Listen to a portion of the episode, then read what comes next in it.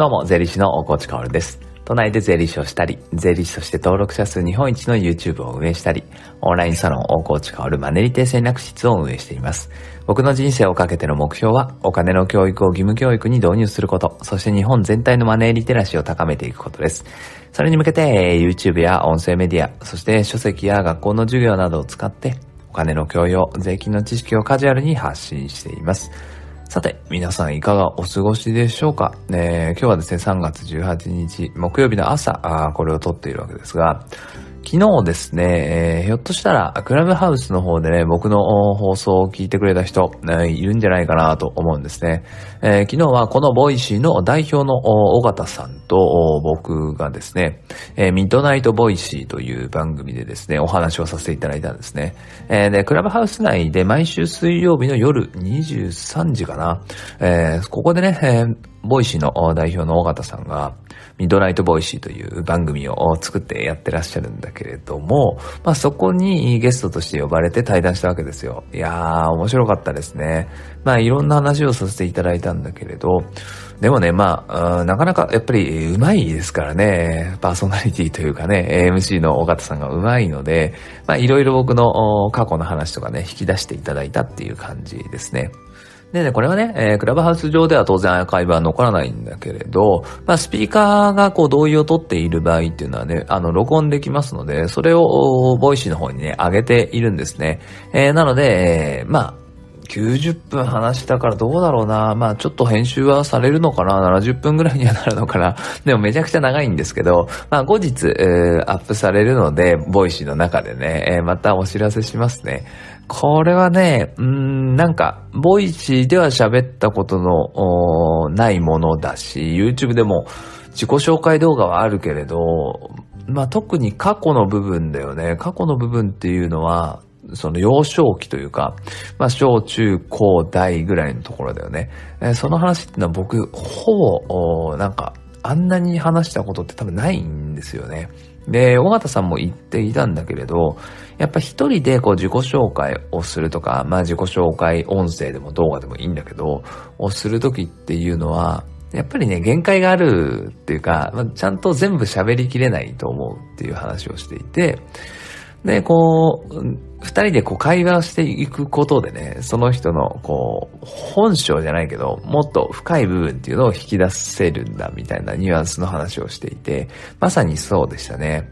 なので僕の自己紹介としては、まあいろいろありますが、まあまた違った一面のね、えー、自己紹介音声になってると思います。えー、まあ、再度ですが、まあ、いつアップされるんだろうな。まあ、4月ぐらいになっちゃうのかな。まあ、それちょっとわかんないけれど、また、まあ、この Voicy の中の話ですからね。えー、いずれアップされたら、あ紹介をしたいなと思います。えー、僕のね、内側の内側まで知りたい人は、その音声心待ちにしていてください。さあ、それではね、本題に行ってみましょう。ね、今日はね、大衆の意見は、まあ、察するしかないよね、という、そんな話をしたいんですね。まあ、サービス提供をするときの盲点っていう話でもあるのかもしれないですね。僕はね、昨日、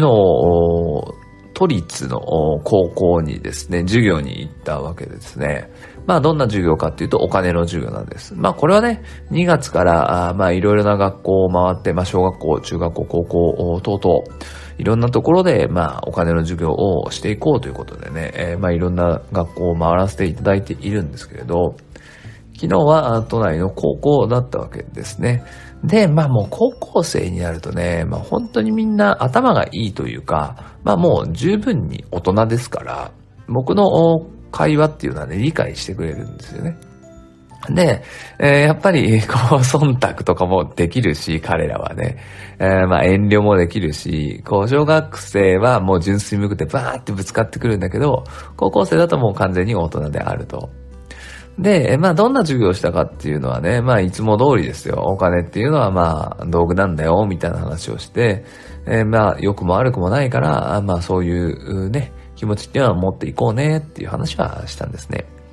で、まあ、もっともっと深い話もしているんだけれど、本題は今日はそこではなくてね、やっぱり最後にどんな授業、あ、どんな授業だったというか、どんな感想がありますかとか聞くんですよ。で、これやっぱ面白くてね、うーん、まあ、アンケートは無記名にして集めますと。でも、最後ね、3人ぐらいこう、言葉で、えー、言ってみてください。感想言った方がいいでしょうと。時間守ってるしって言って、担任の先生の配慮でね、えー、やったんですよね。そうすると、やっぱり、なんて言うんだろうな、模範回答みたいなね、えー、アンケート結果というか、授業の感想っていうのが出てくるんですよね。それを聞いててね、まあ嬉しい反面、うん、これをなんか本当に思っていることって、えー、なんとか察することができないかなって僕は思ったんですよね。やっぱりさ、40人ぐらいのクラスの中で意見を発表する。で、外部講師の方が来てくれたその授業の感想を発表するときに、いや、すっごいつまんなかったなとか、こここうした方がいいなって思っても、やっぱ言えないよね。言えないよね。えー、だからやっぱ察することが必要だなって思ったわけです。で、こっからはね、やっぱ盲点なんだけれど、まあ、僕たちはね、まあ、授業をして、アンケートは最後通るわけですよ。感想ね、シート、振り返りシートみたいなものをね。それもね、やっぱりね、ちょっと疑わしいというか、疑いの目で見ないといけないんですよね。これはなんか、生徒たちを疑うとかいうことじゃなくて、どんなものでもそうだっていうことです。無記名でアンケートを書いていたとしてもね、そこに本音っていうのは全部は書いてなくて、行間を読まなきゃいけないってことですね。